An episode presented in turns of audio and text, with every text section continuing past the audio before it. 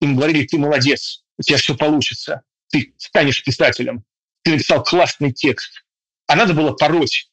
Книги – это боль, ад, ужасные люди, из которых я еще далеко не самый худший. Кому же интересно в жизни, если есть прекрасная плохая литература?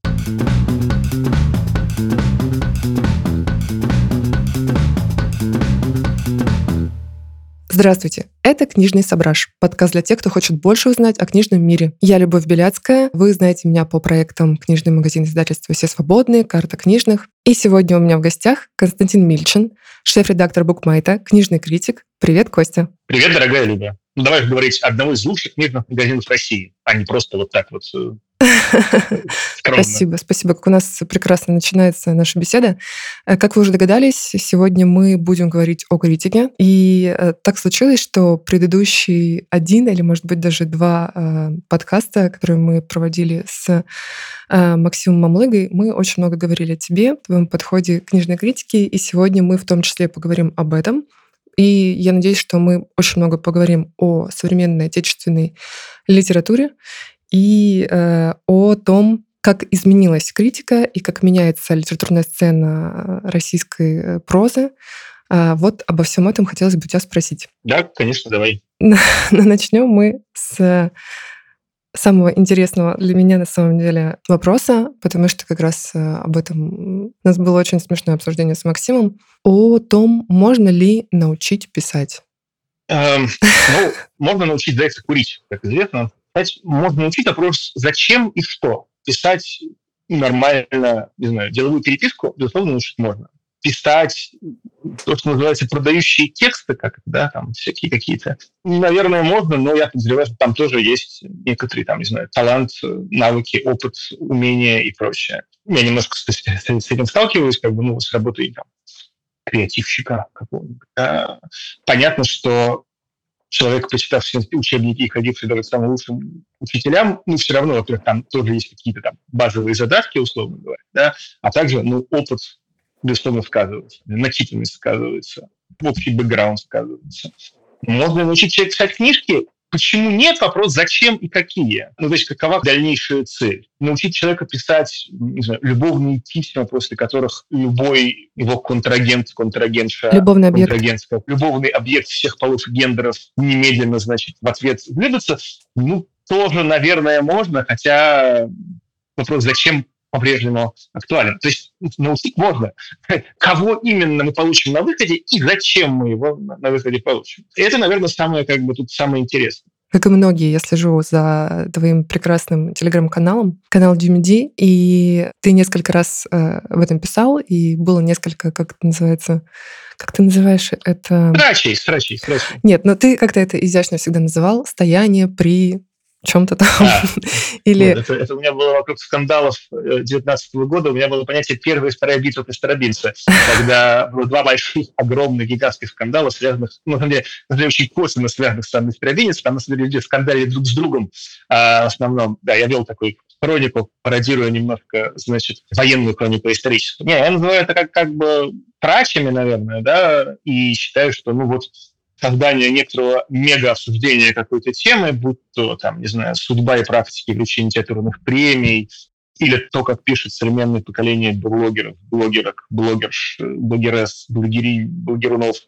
и прочих, или же это явление, которое называют креативный врайтинг, ну, то есть некоторая безумная популярность школы письма. Если уж мы заговорили про это, то я могу вкратце рассказать про то, как я вижу ситуацию, чем мне кажется неправильно. Нужно ли писателям учиться писать? Да, безусловно, причем, в общем, ну, как бы ходить на какие-то курсы, да, в этом нет ничего плохого, как я понимаю, ну, там, даже, в общем, я думаю, какой-нибудь опытный писатель там интересно это подчеркнет. Но тут как бы я, кстати, даже был бы совершенно не против, если бы какую-нибудь основу креативного письма преподавали в школе. Потому что в этой ситуации, когда все ходят на курсы креативного письма, эта ситуация, ну окей, не понятно, что этого получится, но, по крайней мере, здесь видим радость.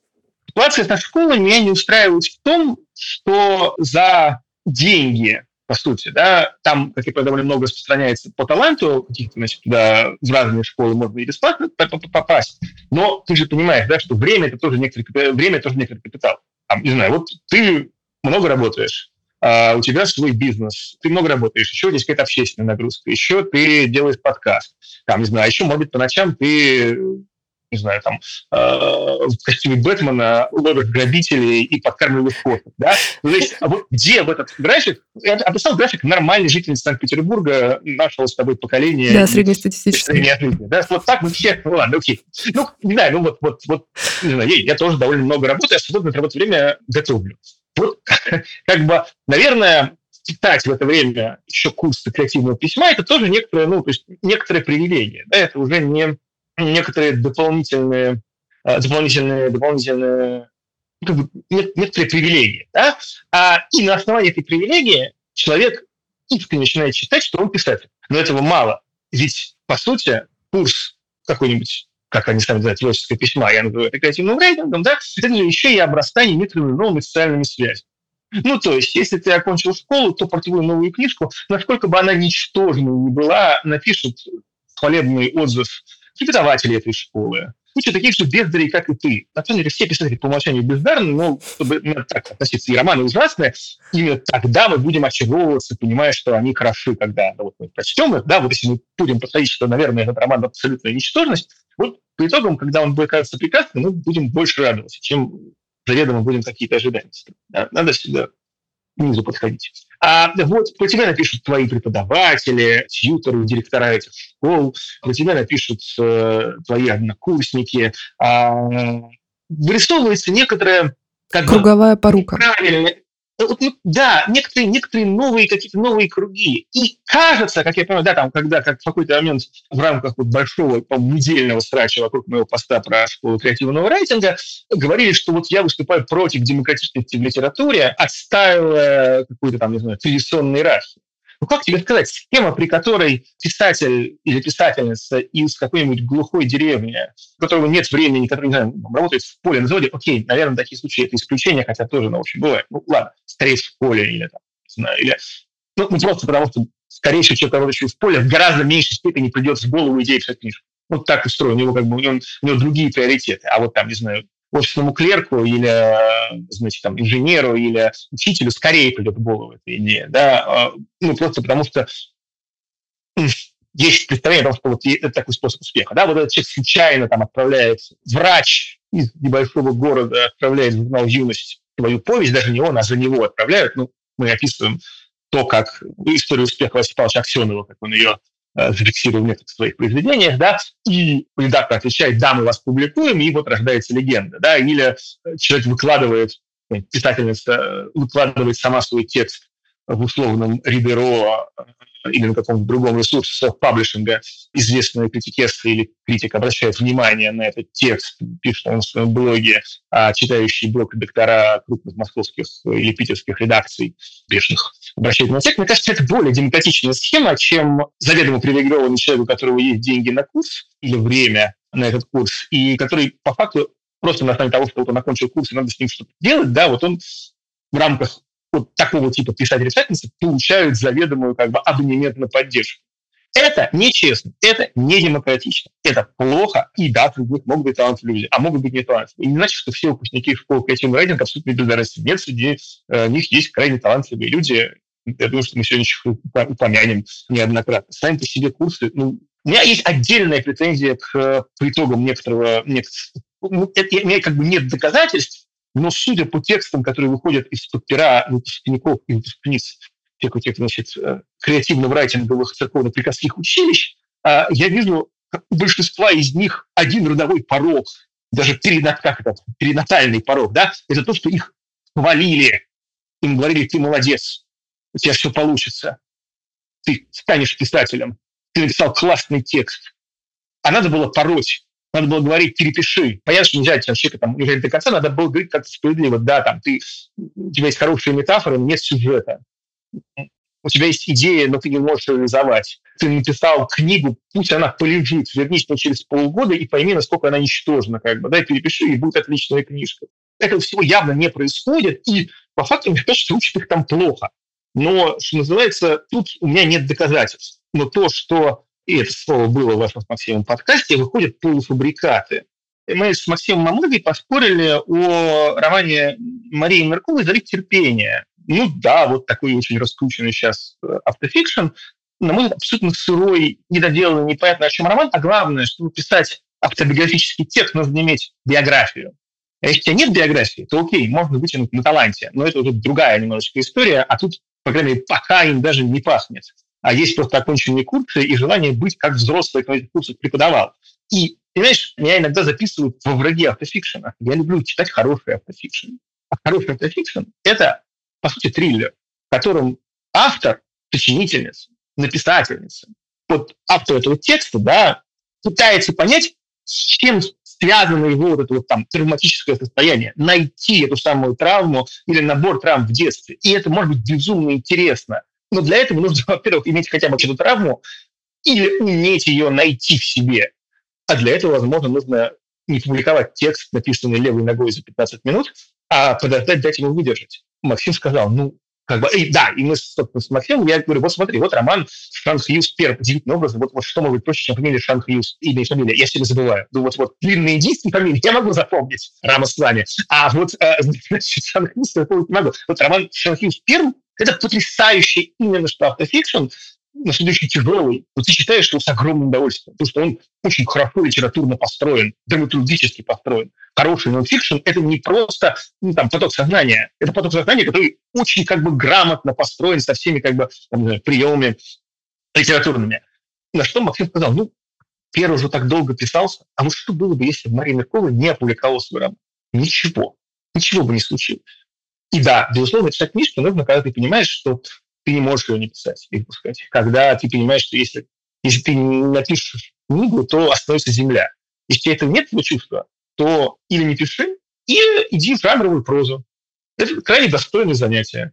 Ты, там, не знаю, 10-12 часов в день сочиняешь э, про секс, эльфов и драконов или боевичок, или любовный роман, или что-нибудь еще. Это крайне достойное дело. Оно, кстати, если там пробиться, еще и вознаграждается нормально, в отличие от современной русской женской прозы, которой и денег мало платят, и еще меньше ругается. Вот мои основные претензии к креативному райтингу. Да? Людей выпускают на улицу неподготовленными. Есть такое известное ну, либертарианское, либеральное высказывание, да, что там, давать людям нужно не рыбу, но удочку. Ну, то есть имеется в виду, что там надо человека научить дать им возможность там, зарабатывать себе на жизнь или на еду. Ну, окей, там к этому тоже есть некоторые соображения, но вот в коллективном рейдинге дают удочку тем, кто живет на суше в сотнях миль от ближайшего водоема. И что с этой удочкой делать, даже если их научили что с этой удочкой делать, это совершенно непонятно, если ты живешь в пустыне.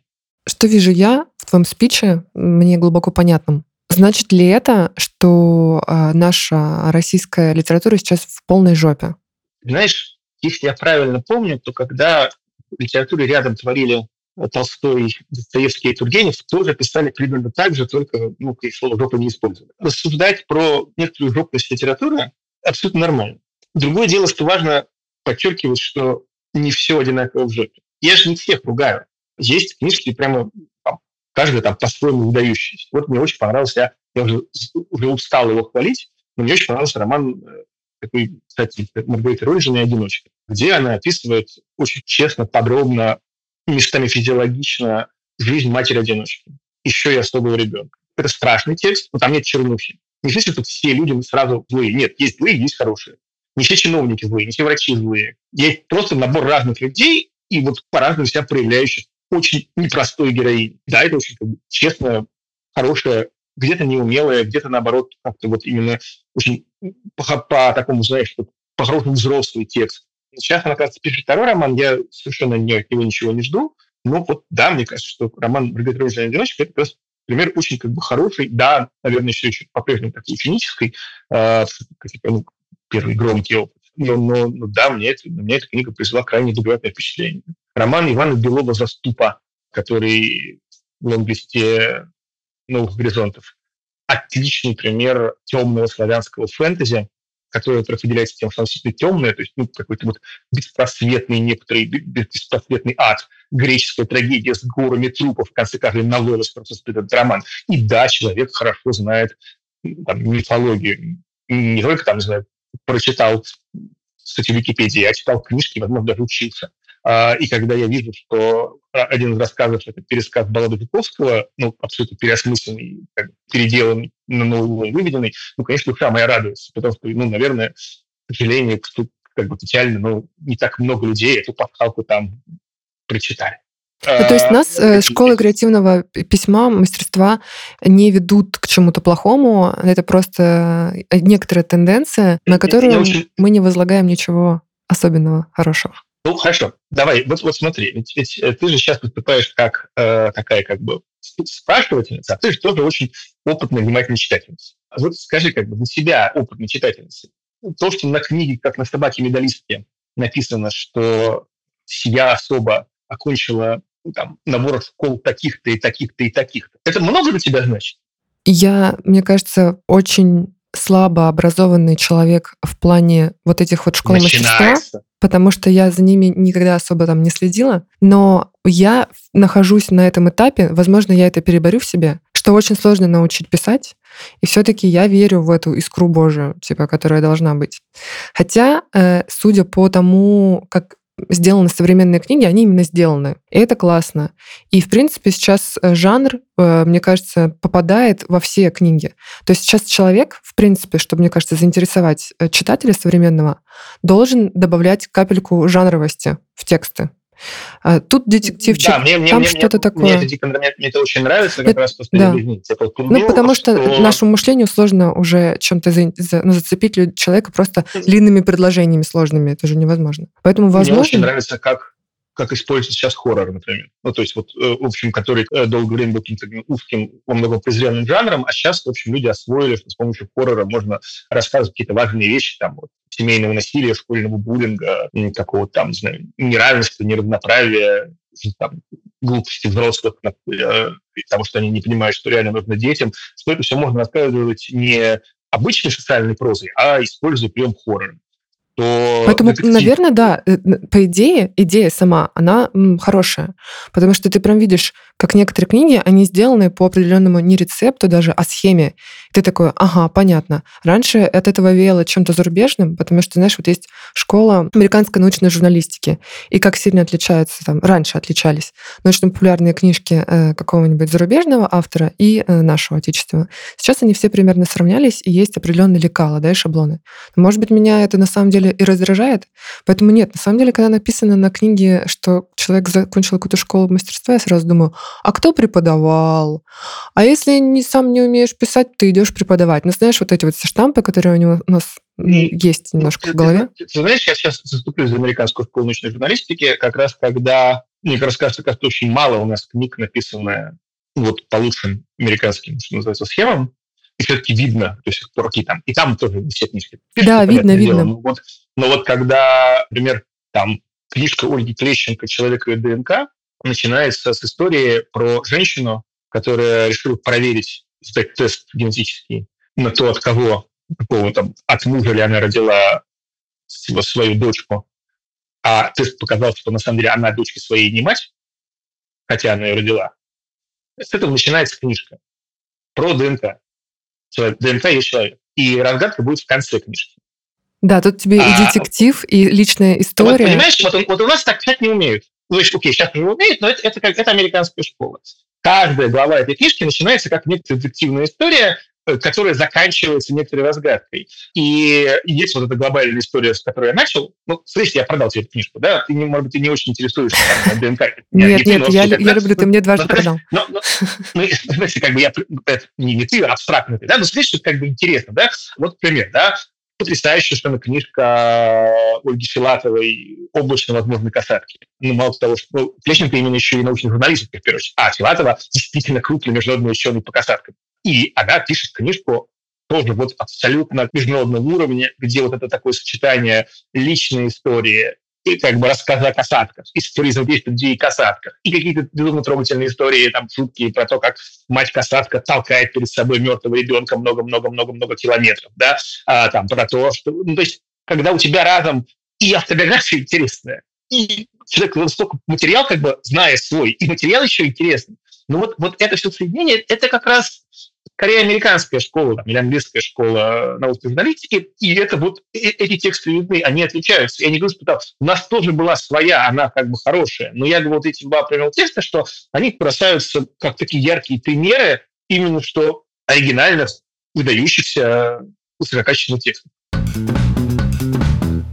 Возвращаясь к теме первородного греха. А тенденции, которые тоже я обнаружила и которые мы тоже уже обсуждали, обсуждая критику в этом подкасте, к тому, что то ли люди разучились слушать такую нехвалебную критику, э, то ли людей приучили настолько бережно и нежно к себе относиться, что они э, слегка э, перегибают в этом, потому что одно дело, да, действительно э, хвалить друг друга, не забывать поддерживать, подталкивать, что ну, действительно важно. И я сама не устаю напоминать всем людям о том, что это ну, действительно хорошо относиться к другим и как-то поддерживать их в их начинаниях.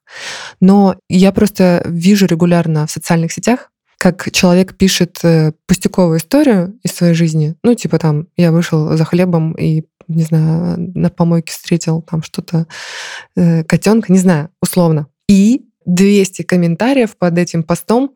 Господи, тебе надо писать. Ты гениальный писатель. И я раньше как бы со смехом к этому относилась, но теперь мне уже не смешно, потому что люди в это верят. Люди в это верят. Ребят, без обид. А, классно писать э, хорошие посты, но это посты. Это не значит, что вы после этого стали хорошим писателем. Ну, блогерство — это не писательство. И как бы, как бы не хотелось бы, чтобы это было так.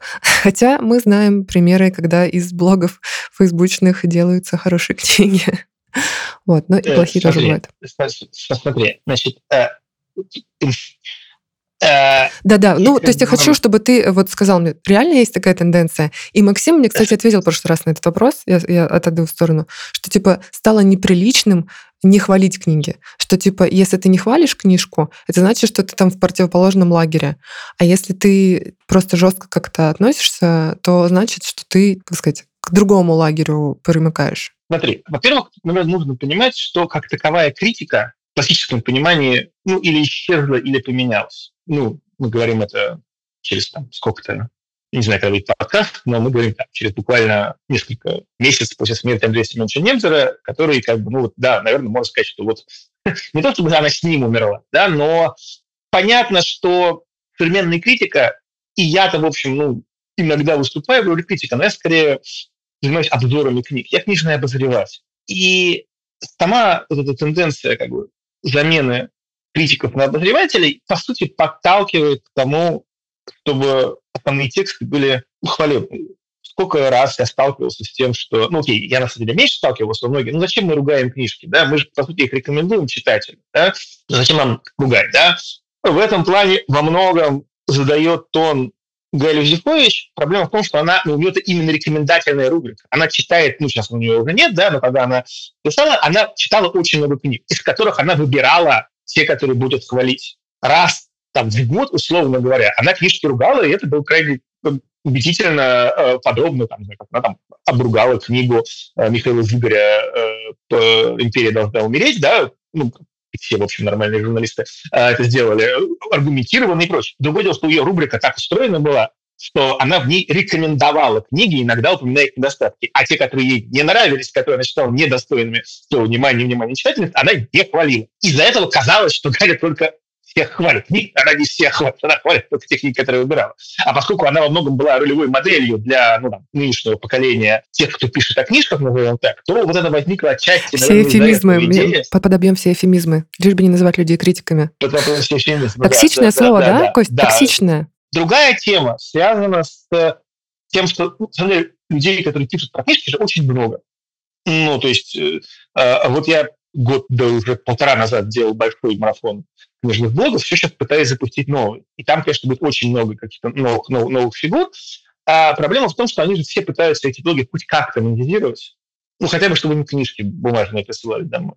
А это значит, что надо хвалить книжки. И плюс издательства очень любят делать такие как бы, рекламные кампании по продвижению определенных книжек. И вот читаешь какую-нибудь вполне милую барышню, чаще всего это барышня, хотя юноша тоже бывает, и думаешь, ну вот она, это адская, феерическая, пятибатюшковое говно хвалят, потому что у нее вкус такой плохой, потому что она книжку не читала, или потому что ей пообещали каких-то благов от издательства. Да? Понятно, что я сейчас вступаю на ту же самую э, дорожку, по которой себя, ну, критик это похвалил, а это поругал, потому что мы за это заплатили. Да? Но вот критика немножко другая история. А вот с блогерами, ну, да, издательства покупают блогеров рекламу. И на самом деле, ну, хороший блогер, который пишет за деньги только про те книжки, которые ему нравятся. В любом случае, это означает, что люди любят, когда люди, большинство текста показывают за хвале. Плюс есть более такая сложная тема, что для очень многих из современного поколения книги – это некоторое продолжение терапии. Вот особенно, что касается литературы травмы. По сути, книга – это... Значит, Ты имеешь в виду писать э, или читать? Писать, писать, писать. Те, кто пишет, для них это как бы часть, по сути, часть терапии. И они ну, путают, по сути, текст, который они там по заданию пишут своему терапевту, это как такая практика, которая существует. Это очень хорошо. Ну да, с тобой было что-то страшное, а пиши это, потому что это проговоренное, оно может менее страшно. Ну, во-первых, это должен делать специалист, там, значит, на уровень которого не претендую, но когда ты это выносишь, что-то свое, свой, по сути, как бы часть своей терапии на публику, ну, публика не обязана реагировать на это так, как на это реагирует опытный специалист или специалистка с дипломами, а, образованием, опытом и так далее. Нет, публика не обязана на это так реагировать. А воспринимается как будто это продолжение некоторой, некоторой терапии. А книги – это боль, ад, ужасные люди, из которых я еще далеко не самый худший, что, который может про вашу книжку отозваться. И это тоже, наверное, как бы такой важный момент. Другое дело, да, что, по сути, некоторым, ну, много событий, да, это если еще там, в 21 году все-таки был некоторый единый литературный какое-то, знаю, литературное тело, то сейчас оно, конечно, распалось на очень конкретные сегменты, внутри которых друг друга принято хвалить. Вечно преследующая русскую культуру тема осажденной крепости, которые свои должны своих исключительно поддерживать, то вот оно здесь, здесь сказ. Плюс, ну что, тебе правда понравилась, понравилась эта книжка? Спрашиваю я свою приятельницу, коллегу. Да, мне нравится, когда девушки моего поколения пишут о проблемах моего поколения ну, то есть книжка не понравилась. Да? Мы придумали 105-й эфемизм для обозначения слова «говно». Как бы, да? Сейчас только что вот вы выявили. Это плохая книжка, но будет интересно почитать про проблемы девушек своего поколения. Ну, то есть это вот как мой любимый термин «важная книга». Вот что такое важная книга? Важная книга – это когда ты не можешь придумать ни одного аргумента, кроме вот социальной значимости данного текста. Это, в общем, приговор для, для, для книги. Важная книга, а, там, не знаю, книга года еще тоже. И я немножко как бы путано рассказываю, но вот есть, вот есть некоторый набор разных проблем, из-за которых действительно ругательная критика не воспринимается. На любую критику тебе скажут, я пишу и буду писать дальше. Пожалуйста. А я буду говорить, что это говно, если будет говно. А, но я же не просто говорю, что это говно. Я объясняю, почему. Потому что там нет сюжета, или, ну, окей, нет был что сюжет не обязательно, хорошо. Там да, плохой язык, неправдоподобные ситуации, а, там, ужасные метафоры, изобилие прилагательных. Я, я же нахожу какие-то, в общем, я же не просто говорю, что это плохо. Я, конечно, эмоционален и стараюсь, я довольно объясняю, почему это чаще всего плохо. Да? Каждый должен, повешенный должен быть повешен с табличкой, под которой написано, за что именно его повесили. Вот, вот так. И получается, что ты сейчас вот э, своими великолепными эфирами, которые, к сожалению, сейчас безвременно прекратились, пытался я не знаю, вернуть... Когда, я, не знаю, я, не, я не знаю, когда мы выйдем, но я, я в процессе запуска нового проекта. Отлично, сейчас мы к этому подойдем. И ты попытался вернуть э, литературные критики Российской Федерации, как лучше сказать, не так просто. Ты пытался вернуть э, литературную критику в русло литературной критики и рассказать о том, что ну, книги можно и ругать, если делать это аргументированно и прекрасно, ярко, изощренно, как ты это делаешь. Я пытался вывести нынешний разговор о книжках за пределы сахарной дорожки. Вот э, великий Ричард Фейнман, великий физик, в его мемуарах, вы, конечно, шутите, мистер Фейнман, он описывает, как он, не будучи биологом, экспериментировал с муравьями. Он насыпал сахарную дорожку, они по ней шли. Вот сейчас мы видим ситуацию сахарной дорожки. Есть набор хороших издательств и хороших писателей, в основном, которые там публикуют свои хорошие книги. Это все где же начинаются кавычки, а где нет, каждый решает для себя. Есть хорошие книжные обозревательницы, которые заведомо хвалят эти хорошие книжки. Потому что они вышли в хороших издательствах, на, хорошем жанре и на хорошую тему. Я считаю, что даже очень хорошая книжка имеет быть право прочитанной и осмысленной. А уж плохая тем более. когда заведомо хвалятся книги по принципу жанр, издательства, гендерные признаки, возраст и тематика, это неправильно. Скажем, я выпустил книжку «Терапия», кто кто бросит это писать или писать руками? Никаких проблем. Это вот, вот, ну, там, если какой-нибудь уважаемый читатель, который списался, честно скажет, что, знаете, вот я, я понимаю, списался, я не могу не писать, если это сильно выдающий читатель, я буду читать его книжки просто из уважения к нему. А, и даже готов хвалить просто из уважения к этому человеку. Другое дело, что многие уже, ну, там, не знаю, вот, например, новый ну, роман Юрия Бойды, получивший вторую э, премию большой книги, это очень интересный, ну, могу сказать, там, выдающийся, но, ну, может быть, даже по-своему выдающийся текст. Безумно интересный. И вот я двум людям, два человека по моей наводке его прочитали, и приходили потом ко мне в комментарии и говорили, господи, как интересно, спасибо, что нам дал это почитать. Антисистемный, антиэлитный, какой-то, значит, э, я бы так сказал, антипатриархальный во многом, э, во многом роман, беспощадный, остроумный, высмеивающий. И мы понимаем, да, что этот роман должен вызвать скандал. Судя по тому, что скандала нет, 57 человек проголосовали за знакомую фамилию в списке из числа голосовавших в номинации. Скандал, потому а, что там что-то о людях, которые там, голосовали ну, как бы, за него? Там, э, ну, как бы, нет, скандал в том, что такие тексты принято обсуждать. Когда, по сути, семью основателя крупного независимого издательского дома, там нигде не пишет коммерсант, но намеки понятны, обвиняют в брак в рода преступления, а через них, по сути, ну там, э, всю такую часть советской элиты, которая смогла превратиться в постсоветскую, в этом обвиняет, ну, наверное, это вопрос обсуждения. Мы не говорим, справедливы эти аргументы или нет по поводу конкретно, как бы, да, но судя по тому, что нет никакой реакции, никто не обиделся. Ну, наверное, этот текст не прочитали. Так, ладно, хорошо, я поставила себе список прочесть, может быть, я как-то ну, начну. Я думаю, что тебе, если ты его почитаешь, это крайне интересно. Я вот что там по Как называется, ты помнишь? Он называется «Дар речи». По темам поднимаемым в нем, это ну, очень важное антиэлитарное произведение. Важное. Ты а, сказал важное. Важное. Ну, важное. Важно сказать. Ну да, я, я же не говорю, как когда я кого-то ругаю, я ругаю себя в том числе, да. А, это что такое момент? Я, я, я часть, часть этого мира, э, который делает, делает некоторые глупости. Ну, надеюсь, что я в меньшей степени иду по сахарной дорожке, но э, ну, окей, я, я, например, считаю, что если дружу с автором, то это нужно указать. Как бы, Но с кем ты не считаю, дружишь, Костя? Меня... Ты же дружишь со всеми. Нет, ну почему нет? Ну, безусловно, есть люди, которые, с которыми у меня более близкие отношения. У меня очень хорошие отношения с Шамилем Медиатулиным. Я стараюсь указывать, что я как человек с ним близок, а хотя Шамиль хороший писатель, и, как бы, ну, мне кажется, он как раз сейчас видно, что он как бы вышел какую-то правильную линию э, и по ней идет такую, да, именно жанровых, жанровых текстов, да, ну, как бы я стараюсь упоминать, что я к этому человеку пристрастен. Вера Богданова, безусловно, мы близко дружим, я стараюсь указывать, что это я не просто оцениваю ее тексты, а еще это моя подруга. Митя Глуховский. Надо ли понять, что он иногент, экстремист у тебя или нет, не знаю, но да, Митя, Митя мой близкий друг. Э, при этом он сам смеется, что Паська любит меня, не любит мои книжки. Э, это не совсем так, но да, я его при этом поругиваю еще регулярно, наверное, больше, чем а другие. Что, а, кто-то, кто-то любит я, его книжки? Я люблю его книжки, да. А, Ты любишь вот, книжки а, Глуховского? По правде? Ну, ну, смотря какие, смотря какие текст, гораздо в меньшей степени, а там, не знаю, будущее очень интересная книжка. Ну, мне кажется, просто, прости, это супер жанровое. Ну, то есть в таком в плохом смысле слова. Ты так говоришь, как будто бы жанр — это плохо. Нет, жанровая литература — это хорошо. И на нее тоже нужно обращать внимание. Лея Стефи написал роман «Орлеан», и я остался в полном восторге от этого текста, потому что, ну, с одной стороны, она просто не умеет писать. Вот ей бы как раз ходить на курсы. Ну, то есть она вот, ну, это вот ужасно написано. А самый первый признак ужасного текста – это когда появляются фразы «в комнату, там, в комнату зашла невысокая блондинка», когда как, понятно, что нельзя всюду, всюду использовать э, имя человека, да, и начинается поиск наиболее неуклюжих способов. Это первый признак плохого текста.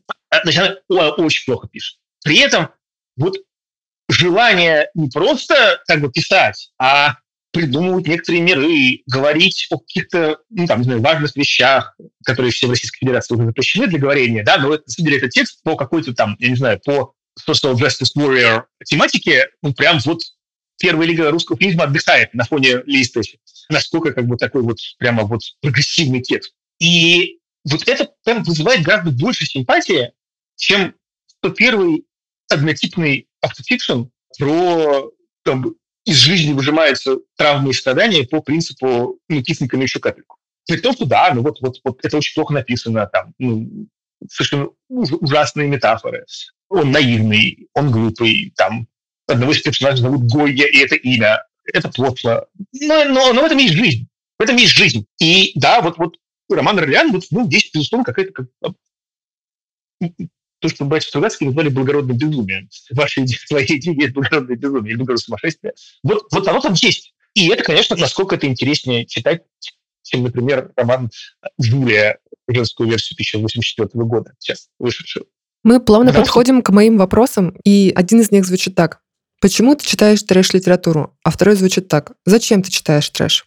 В общем, меня очень сильно интересует это, потому что ты действительно я... читаешь очень много всякого трешака. Или слушаешь все-таки больше, наверное? Я слушаю в основном, но читаю, читаю тоже. Не, ну, как, какие-то вещи, я, и что, ну, во-первых... Ты прям специалист и эксперт, хотя тебя хватает я, и на я, что-то... Я, я, я, я считаю, что литература не ограничивается э, теми книгами, которые попадают в обзоры определенному типу критиков и блогеров, которые выходят только в проверенных хороших издательствах и которые попадают в шорт-листы соответствующих премий. Литература, она многослойна, и вопрос, является литературой Донцова, да, безусловно, не является. Это тоже литература.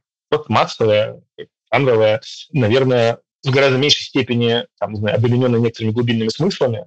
Хотя, вот тоже могу сказать, я перечитал дебютный роман Марининой, и как же это хорошо насколько это хорошо, насколько это опережает время. Тем же феминизмом. Она описывает, по сути, Зою Бентли из популярной серии Майка Амера про, про Файершу. Ну, это Марин, ты имеешь в виду Каменская там была? Или... Каменская, первая, первая книжка, угу. первая книжка про Каменскую, это, по сути, описание, ну, Каменская вообще про, про Файершу. Ну, насколько как бы это там по психологизму, по, по этому антисистемности, все это опережает. И предпоследняя книжка Марины тоже совершенно прекрасная, и, в общем, ну, то есть, окей, там я немножко читал финал, но, но на самом деле то, что у нас относят к массовой литературе, и такой вот, ты наверняка тоже считаешь Маринин трэш, да? Но... Mm, давай... Скажи, пожалуйста, нет, подожди, как тебе пришло в голову прочитать первую книгу Марининой? Мне заказали текст, который я не написал, а, но, перечитал. Ну, вообще, читай перечитай Маринину. В детстве я читала Маринину. Ну вот, перечитай современными глазами э, первый роман и просто пойми, что это книжка перейдившее время. Но в детстве я читала Донцову, и это было плохо даже в детстве. Донцова немножко другая история. Ну, значит, давай так. Однажды Екатерина Аркадьевна поймала меня на какой-то радиостанции, взяла за пуговицу и сказала, а вот путь Ника хороший, он никогда про меня гадости не говорит. Все, что Екатерина Аркадьевна, собственно, Донцова и есть. Вот, а, а, с тех пор как бы я и до особо не говорил. Ну, а зачем говорить плохое про Донцову? Во-первых, для этого существует, там, не знаю, Comedy Club, КВН, какие-то сатирики, стендаперы, которые так как бы говорят про Донцову.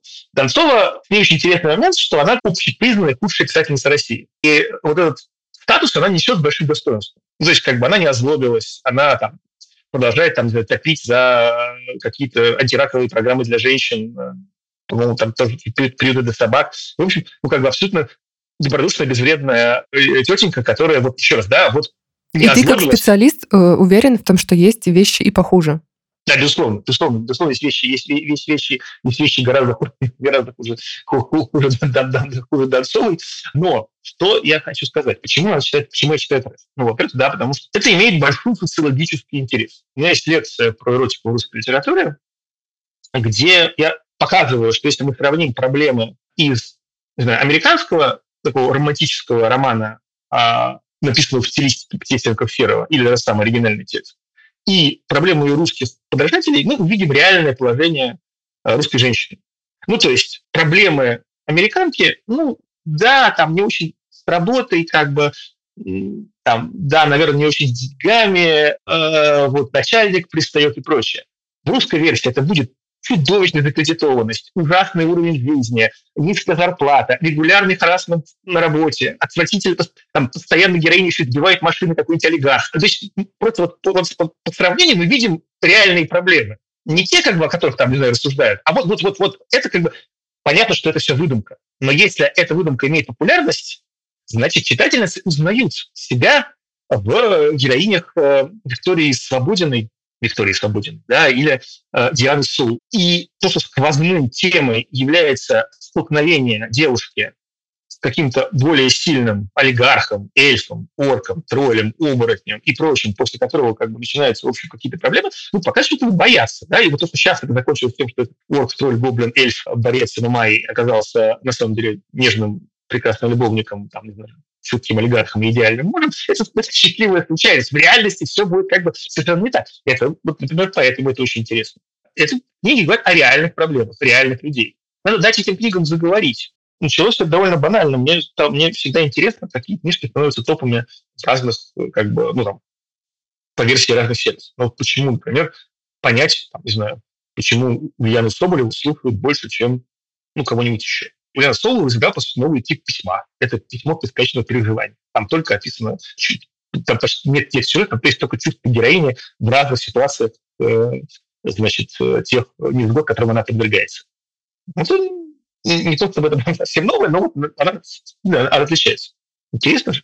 Слушай, давно еще у меня есть такая тема, которой я вообще хотела посвятить целый подкаст, но я думаю, что не, не наберусь смелости и вряд ли найду специалиста такого профиля. Хотела поговорить о блербах.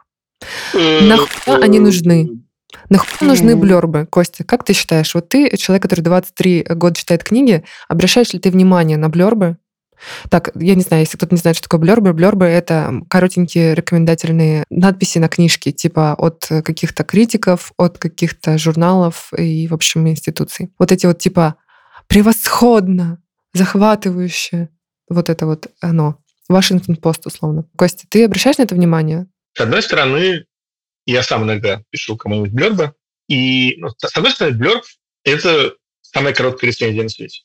Ну, то есть это вот блерб или пуш, как связано с моей нынешней работой, это тип самый, как, по сути, короткой рецензии. Ну, то есть упихнуть в книжку какие-то, упихнуть в одну фразу свои мысли, это, ну, тоже некоторый, ну, не могу сказать, какой талант, некий скилл, который часть моей работы.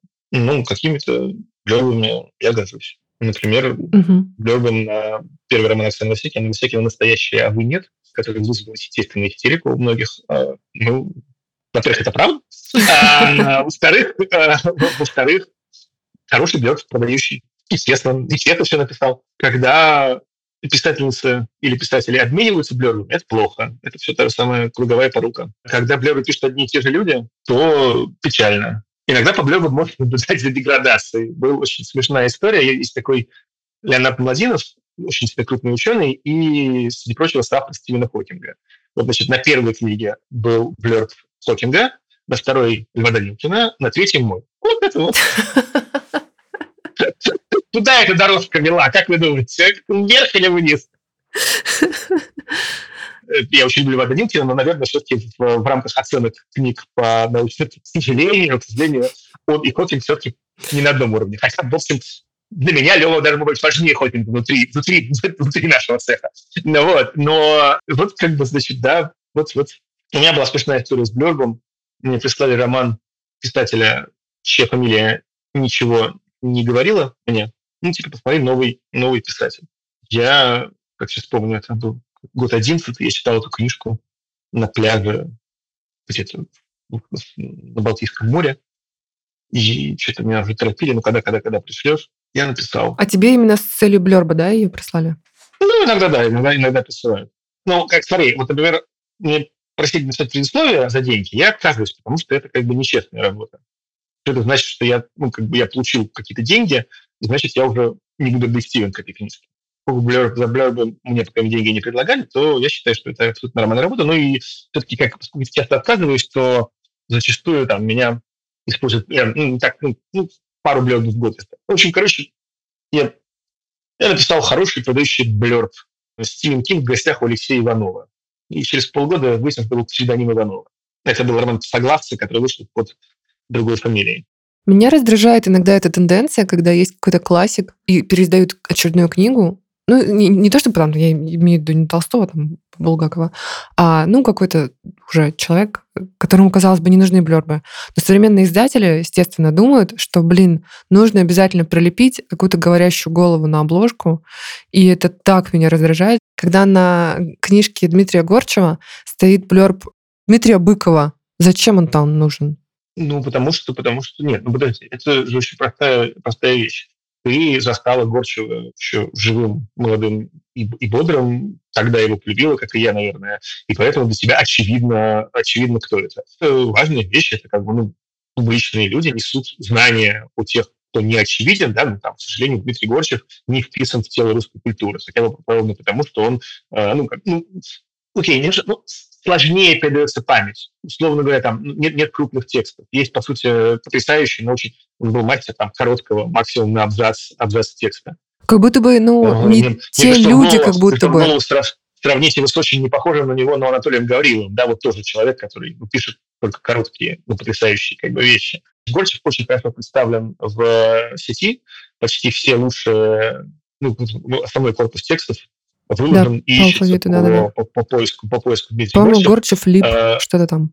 Горчев, ну, я, я, я, не помню, но всякий раз, когда мне нужно перечитать рассказ про славную бомбу, э, значит, или про Федора Романцева. Мои любимые я планы спасения. Да. Я открыл для себя план Горчева план, с первых, план первый, второй, третий план а, спасения. Э, Город Пушкин, прекрасный рассказ, много всего очень хорошего. Но тут еще ведь тоже, что Горчев не просто писал, у него были игры с языком. Например, он писал «черт», с буквой О и только, например. Да? Вот эти, эти, эти рассказы, как мне кажется, выдающиеся, и вот с них можно начать знакомство. А раз мы начали рекомендательные вообще уже много всего сегодня упоминали, естественно, а, но хотелось бы от тебя в формате Блиц, насколько это возможно. Блин, я бы хотела сказать пять.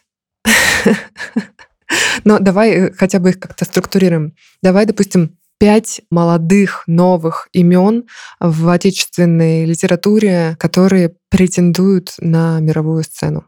Я не уверен, что мировая сцена — это то, куда сейчас стоит вообще ориентироваться российскому автору. Условно, кто появился за последний год, вот так как громко прозвучал, очень интересно сравнить двух авторов. Это Ася Володина и Ислам Ханипаев. И вот кто лучше пишет? Ну, конечно, Володина. Володина классическое ну, ну, филологическое образование, она очень как бы начитанная, она вот там виртуозно выстраивает какие-то значит, э, там, сюжетные временные линии. Проблема в том, что напишет один, то три вышли книжки, это все одна книжка. Любой фрагмент из одной книжки можно поменять местами, и это потому что она очень, ну, она очень хорошо пишет. Вот если Ислам Ханипаев, он, конечно, во многом преувеличивает собственную безграмотность, он очень любит создать себя такого, как бы, значит, э, вот человека не начитанного, не образованного, шутит про пять книг в год, которые он читает. И сам написал пять, четыре книжки, и все не похожи друг на друга. Мне, конечно, говорили, его редактора намекали, что там дело редакторство работали разные редакторы, но сюжетно, структурно, языково, день это разные типы. Поэтому, конечно, читать приятнее Володину, потому что там Слава корявый, э, значит, ну, явно вот, только, ну, гораздо меньше опыта, меньше практики, там, не знаю, меньше кругозора и прочее. Вот э, читать приятнее Володина, а талантливые, безусловно, ислам. Вот такой казус, которым как-то надо жить. Э, как был такой телеграм-канал, надо жить, вот и живите теперь. Кстати. Литература устроена сложно, непросто.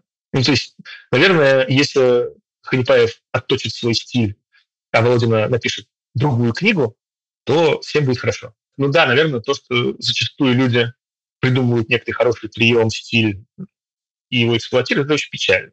А Ханипаев нам подсказывает, что это делать совершенно не обязательно. Можно пытаться каждый текст писать по-новому. Анна Лукьянова этим не лечится, и ее тоже как-то вставляют как очередной пример артефикшена. По-моему, просто ну, обычная стандартная проза взросления, где действительно есть там, не знаю, намек героини на некие ментальные расстройства. На самом просто очень хорошая, хорошая, хорошая, нежная, остроумная книжка о рождении девочки, которая считает, что если она прекратит контролировать мир, то мир, мир рухнет, все умрут. Ну, я бы назвал ее Стефи странным образом, как крайне интересную писательницу, которой как бы стоит следить, но, наверное, вот ей правда стоит пройти учиться. Хотя бы чистописанию. Ну, ну, вот каким-то таким базовым вещам. Я думаю, что из писателя, как раз который вы являетесь действительно писателем, и уже что-то написал, и уже есть опыт, вот им стоит как раз как-то, ну, там, ходить... То есть вот посещение семинаров, кстати, это вещь какая-то, вот, где люди там обмениваются, хорошая, важная вещь. А вот э, создание писателя с нуля под ключ – это тупиковый путь. Мне понравилась книжка, мне понравилась книжка Анны Прониной «Будет страшно». Этих книг Прониной «Будет страшно» столько, что даже там какие-то «Будет страшно Пронина». Да, там есть «Будет страшно колыбельная для монстра», а есть «Будет страшно дом с привидениями». Они еще как очень странно называют свои книжки.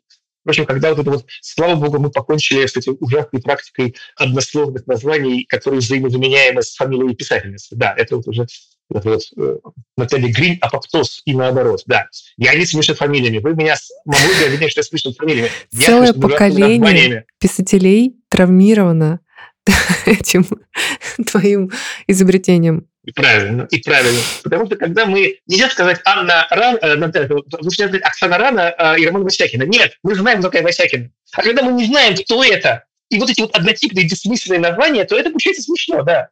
Понимаешь? Нельзя сказать Лев Анна Каренина, Роман Толстой. Нет, это не смешно. А Наталья Апоптоц – это смешно. Очень просто. У меня был такой покойный, к сожалению, популярный телеведущий Виталий. Вот следующей манерой, манерой выражаться. Вот я предлагал молодым журналистам прочитать текст голосом Виталия Вульфа. Если смешно, значит текст плохой. Если нет, значит осмысленный. Вот тут то же самое. Давай еще тогда порекомендуем пять имен, которые мастрит сейчас современному слушателю этого подкаста. Не знаю, как лучше назвать. Ну, смотри, мы сейчас с тобой считали новые имена, имена новых авторов. А может быть, те, которые мастрит, если вы хотите просто что-то узнать о... Подожди, я, я, я, наверное, надо ограничить, потому что я очень не верю в списки мастридов. А, я считаю, что для того, чтобы порекомендовать человеку что-либо почитать, конкретно вот таком списке, нужно с ним поговорить, условно говоря, узнать его историю болезни. Какая Но да, последняя... давай о тебе поговорим. Какая твоя история болезни? уже где-то упоминал в каких-то бесконечных списках книг, которые мне показались интересными в этом году. Я упоминал такой странный роман голландского писателя Ильи Леонарда Фейфера «Гранд Отель Европа». Такой как бы полный бесконечной самоиронии и самокопания роман о погибели Старого Света, где, среди прочего, доказывается, что туристы гораздо хуже иммигрантов. Истинная угроза Европе – это туристы. А, а не иммигранты. Да? Туристы все разрушают на своем пути, и туристы точно никогда не останутся жить и не присутствует никакой пользы. А иммигрант есть у него шанс, что он как бы значит, останется жить и станет настоящим гражданином и будет платить пользу. Вот что значит, что туристы хуже иммигранты. Это такой как бы вот немножко в духе Уильбека, вот такой парадоксальный как отец, э, там, стареющий писатель, стареющий белый гендерный мужчина, полный разнообразных переживаний о стареющем белом континенте. А прям очень такой как бы вот неожиданный, остроумный, остроумный текст. А, значит, я с большим удовольствием прослушал книжку Луизы Мэй Олкот «Подмазка или сила женщины», которую выпустил, собственно, букмейт, где я работаю. И это прямо тоже очень интересный там, там, ну, как, там сюжет, это в том, что в некий английский дом прибывает некая горничная, и горничная прям злодейка. Она мечтает захомутать какого-нибудь значит, из э, представителей этой семьи. И написано, ну, как будто бы, значит, женщина-злодейка, но такая вот ну, ловкая, ловкая особа из бедных, которая такая соблазнительница, которая мечтает стать женой какого-нибудь лорда. Там этих лордов как грязь. Ну, три. Маленький, постарше и совсем. И где-то на там, ближе к ты понимаешь, ты просто ну давай, давай, пусть у нее все получится, пусть она наконец этих лондонцев омутает. Вот, ты понимаешь, это главная тайна, что она старая, что не там, за 30. А, главный секрет ее, значит. Вот. А, и что она вообще не так внешне выглядит, как она предстает благодаря некоторым, как сказали бы тогда, женским ухищрениям. Во-вторых, очень интересно, ну, это какой-то текст, который, ну, Луиза Майлко написала «Маленьких женщин», этим вошла в историю моего литературы. А, значит, очень интересно, как она прямо эротический взрыв, который происходит а, в, у этих английских мужчин, когда к ним прибывает некоторая новая женщина. И вот все начинается вокруг нее прыгать на задних лапках. Вот. Ну и там, на самом деле, ну, такой, ну, литература американская, но она, по сути, скорее как бы близка к такой английской, английской литературе женской конца XIX века. На самом деле очень интересный, интересный текст тоже, что вот его, если его анализировать именно с точки зрения какой-то этой социологии. Про роман «Заступа» Ивана Белова я говорил. Очень хороший испанский роман, но про Аргентину Элейса Диас «Покаяние», роман про диктатуру в Аргентине, написанный от лица полицейского, который выступает как палач, как жертва. Потому что так-то, значит, он там, он там два военных пласта, один сначала, по-моему, нулевых, а другой, собственно, самый пик диктатуры – и ну, там нулевые годы происходят полицейские демонстрации, и полицейские, значит, он а, я бы их разогнал, ох, я их попытал а что эти современные могут? А параллельно он, значит, ставит как его брата, пенсионера, ну, как бы арестовали, и он, ну, пытался его спасти. И это мне произвело очень большое впечатление, очень, очень, очень, очень придуманный текст. Вот приятно, когда тексты хорошо придуманы. Ну, я говорил, что мне очень понравилась, понравилась книга Кристофера Кларка сам нам было про начало Первой мировой войны. И вроде бы, ну, я, я много читал книг потому что я изначально же как раз думал заниматься военной историей, ну, военно-дипломатической историей, но там такие факты, которые я никогда не встречал. Например, про э, австрийского начальника генерального штаба, который влюбился в женатую женщину, замужнюю женщину, у которой шесть детей, и послал к ней значит, своего адъютанта сказать, что если она ему не отдастся немедленно, то он подаст в отставку и оставит Австрию без начальника штаба. И, Отвратительно, э, ненавижу такое вот когда, музыке. Когда, да, да, вы знаете о токсичных отношениях, называется. Шантаж, манипуляция. Да, да, да. И когда в итоге она все-таки, значит, ему как бы, значит, пала перед его стараниями, то больше всего в выгоде оказался муж, который был куплен военным фабрикантом и по это дело получал большие военные заказы. Там просто каждая глава строится по принципу, ну, там, вообще-то, как бы, Австрия была довольно крупной державой, которая хорошо развивалась, там, прочее. Но, и вот дальше начинает раскрываться. Что могло пойти не так?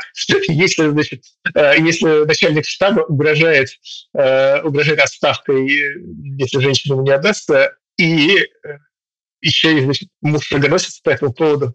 Что вы знаете о куколдах? Если куколд получает, э, значит, военные подряды, он, значит, сдавая эту точно в аренду. Очень интересная книжка. Давай последнюю, и будем заканчивать уже на сегодня. Да. Какую-нибудь красивую вишенку на торте. Есть очень странный издательство, называется Direct Media, который, по-моему, не существует, не знаю, оно, у них, по-моему, нет же книжек даже в, не знаю, есть ли бумажные книжки, они издают очень странный набор текстов, включая книги Александра Дугина «Не того». Там есть один Дугин, но другой, какой-то серьезный ученый. Вот, и вот у них выходит очень... Вот, например, у них вышла книга Кута Нельсона «Океаны зерна», где вся история человечества описывается через торговлю зерном. А вот сейчас я, например, читаю книжку, которая называется Сетли Робертсон «Докомпьютерная эра» — это история информации. И вот это вот прямо такая вот как будто бы издательство какого-то параллельного мира, но выпускающее очень неожиданно интересные книги. А, Костя, последний вопрос. Сколько часов в день ты читаешь книги и сколько слушаешь?